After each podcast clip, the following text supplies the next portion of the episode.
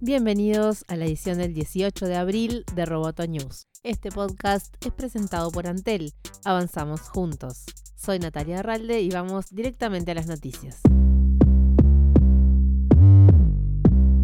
Netflix presentó su balance del primer cuarto de 2019 para inversores. Según el reporte, el gigante de video on demand cuenta con 148.9 millones de suscriptores pagos y 155 millones no pagos. Estas cifras suponen que sumó el récord de 9.6 millones de usuarios. Por su parte, Netflix compartió datos sobre el tráfico de sus contenidos y destacó a la película Emboscada Final con Kevin Costner y Woody Harrelson, que fue vista en más de 40 millones de hogares en el primer mes, según los datos de la compañía. También Triple Frontera con Ben Affleck tuvo 52 millones de visualizaciones.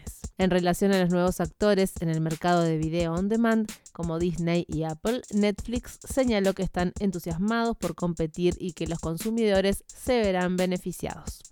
Intel anunció que no fabricará chips de modem para teléfonos 5G, lo que daría vía libre a su principal competidor, Qualcomm. El anuncio de Intel se produce después del acuerdo alcanzado el martes entre Qualcomm y Apple para poner fin a todas las disputas judiciales por patente que tenían abiertas. El acuerdo incluye un pacto para que Qualcomm sea el proveedor de Apple de estos chips, lo que golpea directamente a Intel.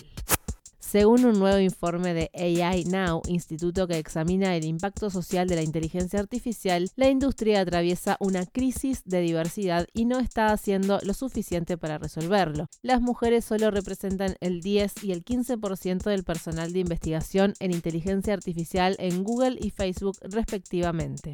Con respecto a la diversidad racial, es peor. Los trabajadores negros solo representan el 2.5% de toda la fuerza laboral de Google y el 4% de Facebook y Microsoft, según los datos de AI Now.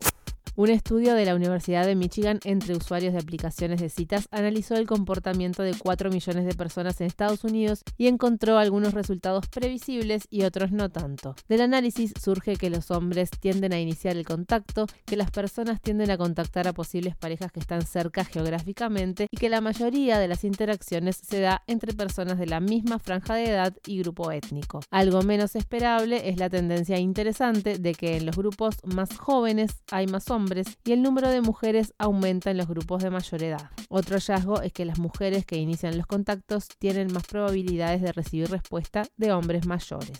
En los últimos 20 años los servicios de citas online se han convertido en la forma preferida de encontrar pareja en el mundo occidental, al punto que hoy en día unos 300 millones de personas recurren a estas aplicaciones. Este cambio tiene importantes implicaciones para los antropólogos que estudian los patrones humanos de elección de pareja. Roboto News es parte de Dowcast. Te invitamos a seguirnos en www.amenazaroboto.com, arroba amenazaroboto y facebook.com barra amenazaroboto. Roboto News fue presentado por Antel. Hasta la próxima. Roboto News.